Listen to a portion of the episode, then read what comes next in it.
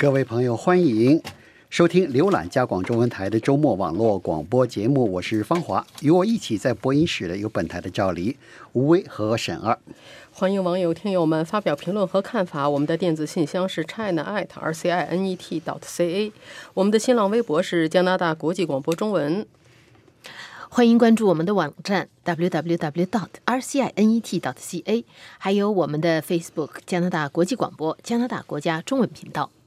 在每周五北美东部时间上午十点半，我们都会有脸书直播 Facebook Live。在今天的节目里呢，我们谈谈这个星期我们节目中的几篇报道。赵黎，你做了一篇讲的是魁北克新上台的这个政府啊，这个上台以后就说我，呃，会立刻开始实行在竞选中，呃，给选民许下的承诺，让选民的这个钱包呢鼓起来。是这样，我们都知道魁北克的这次省选，呃，在魁北克省，在加拿大全国引起的震震动都是非常大的。所以呢，这个新当选的这个 CAQ，也就是魁北克未来联盟的，他的一举一动也非常就是很受关注啊。那么这个党呢，就是在当选之后呢，呃，他的领袖就是弗朗索瓦勒格表示呢，就说我们的新政府新这个优先工作日程啊已经确定了，我们会。非常迅速的来实现我们在竞选中做出的承诺。那么当然了，他竞选中做出的承诺有很多很多。嗯，在涉及到个人财务，也是对选民来说比较涉及他们的切身利益的这方面的承诺呢。一个呢。减学校税，我们都知道，在蒙特利尔市啊，在魁北在魁北克省，所有的城市都是你是这个每年房主们每年要交一笔税。那么目前呢，魁北克省不同城市的这个学校税的税率是不一样的，有的地方税率高，有的地方税率低。税率高的地方，显然你每年交的学校税就多一些。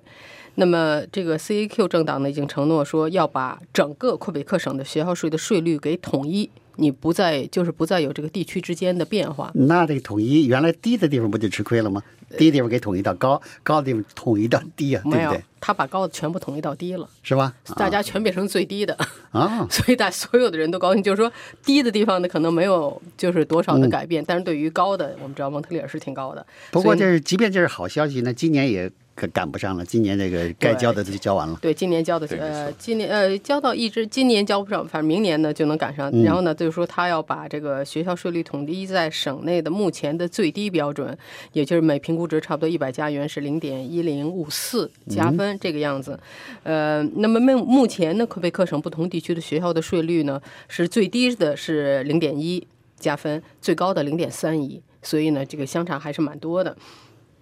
那么，所以加拿大广播公司报道说呢，说在学校税的税率统一之后，魁北克省的绝大多数家庭都会看到自己要交的就是 学校税的税单呢，会出现相当程度的下降。那么，这一这是第一点，减学校税。第二点呢，就是增加家庭的这个补贴。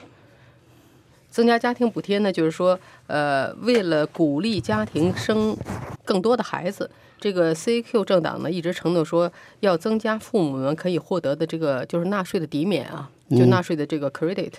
而且现在呢，就是说，如果要是你有第二个孩子的家庭，家庭年收入每年是在十万零七千加元以上的话，你获得的家庭津贴呢会翻一倍。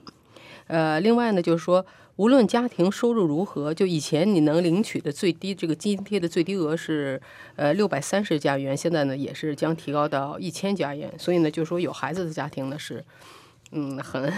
很有利的，对。就是就是个现在这问题就是不知道，呃，这样的政策能不能鼓励那些原来没打算要孩子或者没打算要那么多孩子的人生孩子？反正那些原来就本来打算要孩子的人呢，那他们就肯定肯定是这个对他们来说是好消息，欢欣鼓舞。但是不是能够这个左右那些原来不太想要孩子的人，这个这个养育孩子的决定那是另外一回事了。对，是这样的。反正因为人们想不想要孩子，并不是光因为你给我多少津贴，你这津贴省院。不够的，我们知道这些孩子花费是非常非常高的，所以呢，这是一点，就是增加家庭津贴。另外呢，就是我们都知道，魁北克省的省政府一直是补贴这个就是托儿所、幼儿园啊，呃，但是以前呢，这个补贴的。这个就是每你需要交的日托费比就是比其他省份多低很多很多很多，非常好。那么以前的日托费呢是最低，就是家庭收入低的家庭呢每天是八点零五加元，而收入高的家庭呢要多交，最多呢可以每天达到二十一点九五加元。那么 CAQ 呢也宣布上任了要把这个亏呃政府补贴的幼儿园的这个日托费统一在每天八点零五加元，也是最低的。不管你家庭收入多收入少，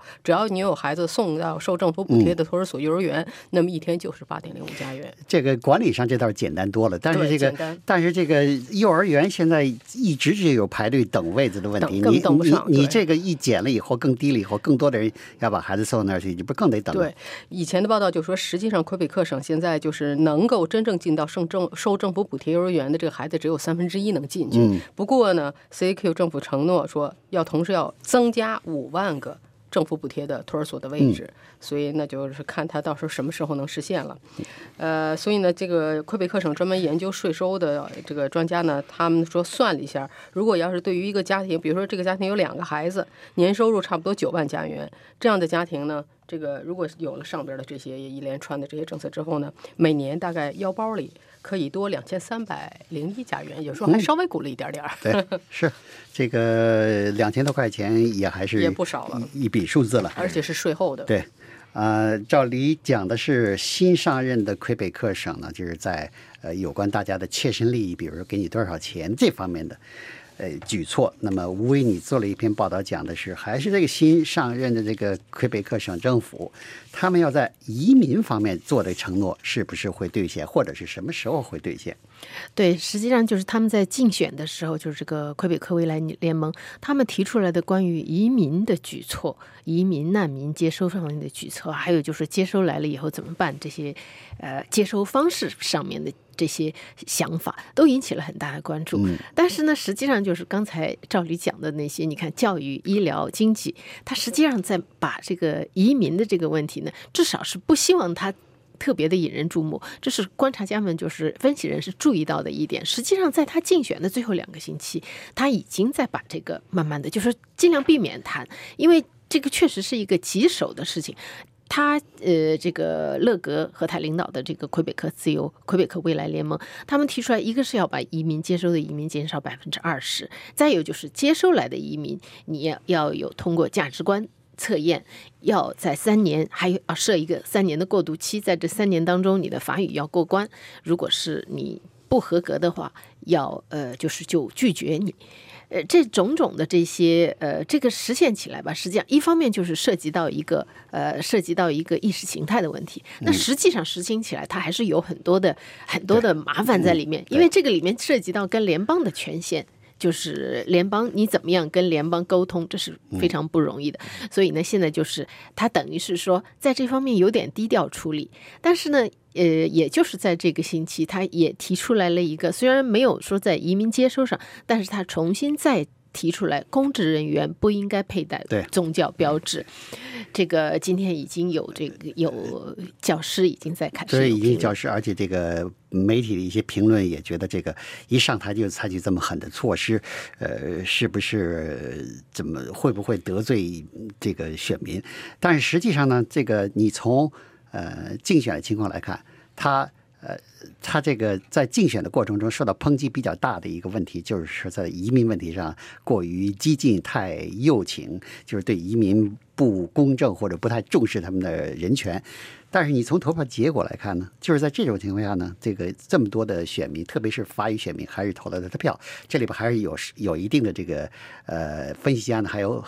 会讲出不少这方面的意义。但是就是他一上台以后。所以这么快的，就是在这方面采取行动，估计他对民意的解读呢，恐怕还是还是有有他自己的这个分析，对有有他自己的信心的。但具体就是做起来的话，以后接下来可能还会就是说有会有很多，简这简简直就像实际一个地雷阵，他进去了，他要非常小心，但是又要有决断。但是不管怎么说，这个党未来联盟的当选，在魁北克省真的是算是历史性的一刻，就可以想象，就好像美国的民主党和共和党都垮掉了，来。出来了一个成立才六年半的一个党，算是比较新的了。如果是党也算岁数的话，他连投票权都还没有呢。就是六六就是六年半以前才成立的这样的一个小党上来了，而且还有一个左翼的小党，呃，魁北克团结党，这次也是一下子比上一次多了好几席，而且基本上把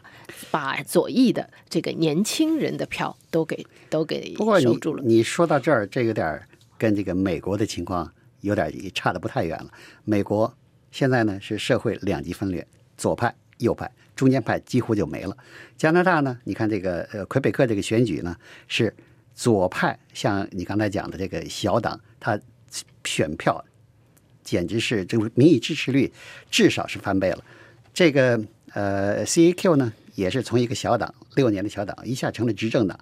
它是右派。所以左派跟右派都是出都是获得了这个极大的进展，这个中间派的这个票数，自自由党代表了中间派。对，可是呢，还有一个说法就是说，实际上魁北克社会并没有发生特别大的动荡，就是联邦派还是就是他所以历史性的一刻，就是说这个选举结果让魁北克省这个以后的竞这个竞选和以后的政治摆脱了统独之争，变成了左右之争。但是整个来说呢？在社会上来说，联邦派还是联邦派，独立派还是独立派。只不过联邦派选了一个，呃，从过去的呃自由党，他们管它叫中间偏右的一个联邦派政党，转移到了另外一个中间偏更右一点的联邦派政党。而左翼独立派呢，从一个中间偏左的 这个独立派政党，转移到了一个。中间偏更左的，就是总总的来说，这个社会的这个格局还是平衡的。嗯嗯，反正这个魁北克这个省选，魁北克一方面是第二大省份，一方面呢也是去你刚才讲的有过去有历史上的魁独的原因，所以比较受到加拿大这个呃社会的关注。好，下面的呃沈二，你准备了一个题目，讲的是谷谷歌呢搜索更视觉化的问题。是。呃，谷歌的搜索呢，这个是它最大的，也是它中心的一个产业。那么，呃。刚好今年是谷歌搜索这个这个业务成立以来，或者这个应该不是公司，应该它业务开展来二十周年。那么这个时候呢，它推出了就是说让搜索结果更加视觉化的措施。那么搜索结果更加视觉化呢，是它也符合现在的一个网络一个发展的一个潮流。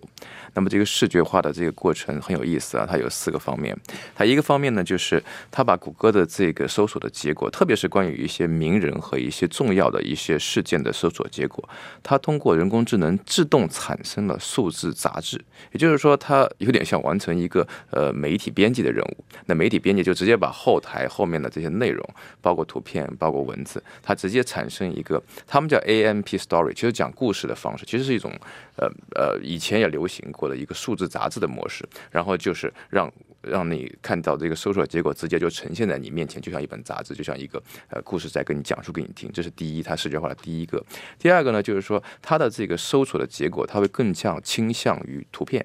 那么图片对于他来说，在他的所有的搜索结果里的权重，意思就是更重要。那比如说我我我这个在谷歌上我打进关键词“魁魁北克省选”，它会出来什么呢？是魁北克省，它当然也会出现这个魁北克的省选的一些基本的内容，对吧？它也不可能在一夜之间就是说把所有东西都变化过来。但是你会开发现，魁北克省选或者说在类似的内容以后，它会比如说有视频。视频算是它视觉里很重要的方面，它会推到上方，然后包括图片，它甚至把图片作为排列，因为它图片作为排列以后，比如说按照时间顺序，像这一些方式的话，特别是在手机平台上。你都可以看到这些变化。那这些方式实际上就是一种向前端发展，意思就是说呢，它不再是说给你搜索的一个结果，然后把你引流，意思就是说把流量引到我们的网站，比如说我们讲这个内容的这个网站上，然后它实际上把它的内容全部从我们的网站拿出来放到前端去，这个是一个很大的变化，实际上对各个媒体的影响会越来越大。那也就是说，意味着就是说，我们这些媒体或者说媒体必须做出改变。改变你第一个很直接的就是你的图像。图片、视频可能不得不成为你的内容的一个很权重上很重要的一个部分。那另外一个来说呢，就是说你也得想办法，就是在谷歌它设定的这个游戏范围之内，就是说跟它去对抗，然后它往前端走，我们的这个搜索的内容也必须想办法塞到它的前端去。只有这样才能够就是说在媒体的这个竞争当中呢保持一定的优势，不然谷歌慢慢的发展起来就是一网打尽了，就是你们全部在后台。内容我只是从你那里拿，拿完以后是吧？流量可能会分你一半，但问题是，大部分人他只会在前端看到谷歌产生的内容。行，这是关于这个谷歌搜索呃向视觉化、视觉化发展的情况。呃，赵林，你做了一篇报道，讲的是阿尔伯塔省呢，就是在最低时薪方面要再一次要是领先加拿大。前一段时间他是开始了这个猛提最低工资的这个，在在加拿大全国是领先了，后来被 被这个呃安大略省超过去了。现在呢，他又要领先了。是，嗯呃，你说的一点不错，这个阿尔伯大省可以说是最近这几年在猛提。最低时薪。那么今年的十月一日呢，阿尔伯达省成了加拿大的第一个把最低工资标准提高到每小时十五加元的省份了。我们都知道，十五加元是一个很有这个象征性意义的这个数字。所有的示威活动里，我们都可以看到这些要求提升工资的人举的牌子都是十五加元，要求十五加元一小时。那么实际上，这个承诺呢，是省的执政党新民主党呢，在二零一五年上任以来就承诺的。那么他们上任的时候，二零一五年的时候，那个时候阿尔伯达省的最低工资标准仅仅是。每个小时才十点二零加元，非常低。我记得那会儿它好像是在，虽然不算是最低的，但是也属于最低的几个。是这样，是这样。然后接着在二零一六年的十月一日，一下子提了两加元，把最低时薪给提高到十二点二。那么在二零一七年的十月一日呢，又提高到每小时十三点六。那么今年呢，十月一日正式实施是每个小时十五加元的标准。呃，那么根据安大呃阿尔伯达省的一个报告呢，就说这个增长呢，意味着这个省啊，阿尔伯达省会有三十万名员工从中受益，而且其中百分之六十二是妇女，所以还是很有很有意义的。嗯，但是这个一般来说，这个都是事情都是两方面的了。对，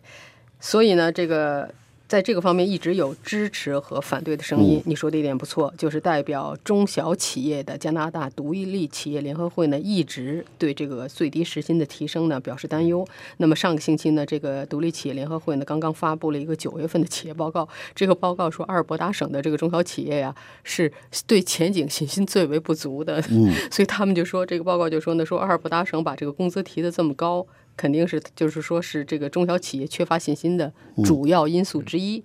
呃，但是呢，这个其他的省份呢，就比如说是魁北克省，在阿省正式实施了十五加元以后，魁北克省的工会组织马上就呼吁说，魁省政府也应该跟进，应该把阿尔伯达省作为榜样，把魁省的最低工资呢也提高到。呃，每家呃十五加元一小时。现在魁北克省的最低工资是十二加元一个小时。但是如果原来那个自由党政府继续在台上的话，这个要求实现的可能还是还稍微大一点。现在这个新上台的这个 CAQ 政府。估计在这方面会采取比较谨慎或者保守的这个态度。对，是这样的。呃，因为我们知道已经有了一个有了一个先例，就是安大略省。安大略省本来是承诺前任自由党政府是承诺要把最低时薪提高到十五加元，结果呢，现在是保守党进保守党政府一上台，说还是维持十四加元嘛。所以呢，但是魁省的这些工会组织呢，他们就说呢，说如果你按照现在的这个生活标准，现在的这种整个的物价、房价的标准。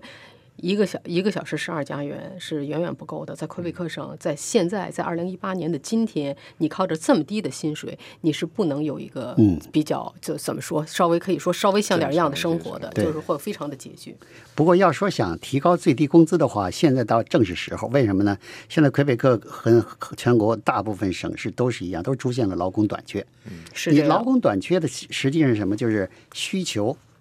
太多，供应太少。你把工资涨高一点，那么就会有助于这个在之间造成呃平衡一下。那工资一高了以后，很多中小企业觉得，那我雇人的时候我就得少雇一点，是不是？所以这个需求就自然就降下来了。所以说，如果说是要是上调最低工资的话，我觉得现在倒是一个好机会。当然了，还有其他方面的因素需要考虑。对，是这样的。我为你做了一篇报道，讲的是北美自由贸易协议啊。这个加拿大虽然是在最后一刻赶上了末班车，但是这个是不是一定就是问题就解决了，还或者是还会有继续有其他的问题，或者继续面临其他的挑战？对，这个这个也是这这本星期的一条一个大新闻了。而且就是因为呃，北美自贸协议它。很多很多的细节，这些细节在这几天里面陆续的流出。但是至少就是在星期一，加美两国领导人各自召开这个新闻发布会宣布的时候，这个确实对双两个国家来说，可能都算是都是当做一个非常好的消息宣布的。从加拿大这方面来说，加拿大原先坚守的那个底线，说没有这个我们宁肯不签。一个是呃第十九章贸易仲裁机制保住了，另外一个就是对文化产业的资助，就是把文化产业另另外呃另放在一边，不把它作为普通的商品来对待，这一点也保住了。这个就是至少就是加拿大在这个大的原则上保住了嗯原来的底线。还有就是像奶制品供应机制，实际上它做的就跟呃对欧盟和对泛太平洋协议一做的是一样，就是呃出让了一些退让出了一些也三点三点六吧，差不多百分之三点六的市场，但是保住了这个制度。呃，这个就是在嗯刚才我说就加美两国都是都是。以胜利者的姿态出现，就是这是一个胜利。这个也就是外长说，你要双赢才是好的，就是谈判以后你要双赢才是才是好的协议。分析人士就认为说，这个实际上是对美国总统特朗普和对呃加拿大总理特鲁多来说都是非常需要的一个胜利。特鲁多那边坚持说你没有那个所谓的第十九章我就不签，特朗普那边张口就说你这个奶制品收我们百分之三百的关税，这是太不像话了。所以两个人都点出了这个。反复强调自己，那现在两个人都在这方面想要的东西都得到了，那其他方面输一点就输一点了，皆大欢喜。就是像在因为。特朗普那边，他们马上要进行，还有五个星期、四个星期吧，就要进行中期选举了。他非常希望，就是他需要拿这个来对本国的农场主啊、奶农啊说：“你看，我给你们争取到了更多的出口。”对于加拿大这边也是，特朗特鲁多也是非常需要有这样一个宣布胜胜利的时候。但是接下来呢，实际上就是这个事情，虽然说谈判最难过的关头。度过了，你要看上个星期那外加拿大外长，那简直都已经快要过劳了。我看他已经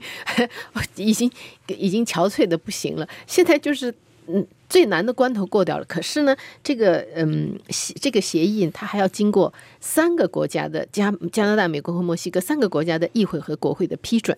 那这个中间就有很多细节会浮现出来。还有就是说加拿大。美国还并没有取消对加拿大钢铁的这个关税，那么实际上这个协议是签了，但是高关税还在收。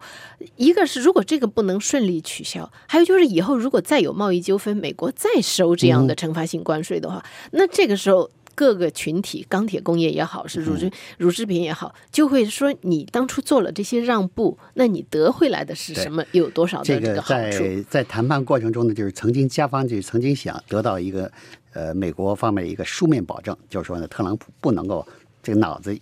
一热想这个实行惩罚性关税就惩罚性关税，要一个书面保证，就是签了协议，那么特朗普就以后不能够用这种呃随便开征惩罚性关税的办法来对付这个加拿大或墨西哥。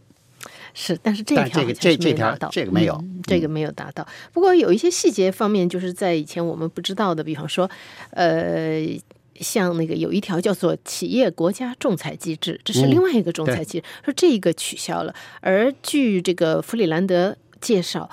这一条主要是就是让企业可以去起诉国家，这个主要是美国公司去起诉加拿大政府。他说，在过去这些年，就是自从有北美自由贸易协定以来，加拿大政府。在这个，也就是我们纳税人了，在这个一个是法律诉讼费用，一个是在罚款这个上面交了差不多三亿，超过三亿加元。那么至少这一条现在现在呃取消了。还有一条也是我过去不知道的，就是以前的北美自由贸易协议规定，加拿大能源必须出口到美国一定比例。你一定要这一条也取消了，嗯，就是这，因为现在这样呢，就就是不管你我你打开多少市场，但是你这个你必须要给我这么多，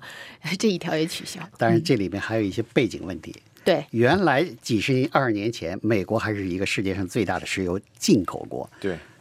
后来呢？在这个美国呢，这个油页岩开发方面有了这个膨胀式的、这个翻番式的发展。现在美国成了世界上最大的石油生产国，他对你加拿大的石油也也也不在乎了，而且甚至有点愿意保护自己的这个市场。所以这方面做做出让步，也是这个时代变化的反应，也也是这个未必是这个美国特朗普真发了上心、发了善心要给加拿大这个怎么怎么样。但是这个就像刚才你讲的，就是协定签了。第一，很多细节问题还没敲定；第二，这个面对特朗普这样的美国总统，他什么时候搞了个新的来事儿的话，还真不知道。所以这个呃，加拿大这个呃贸易呢，呃，今后呢怎么发展，还是一个需要解决的问题，因为毕竟以四分之三的出口市场靠美国，这是一个很大的比例。好，这个星期呢，呃，上面就是我们为您选播的几篇报道。今天节目就到这里，我是芳华，谢谢您的收听。希望听到各位的看法和建议。祝您健康愉快。我们下次节目见。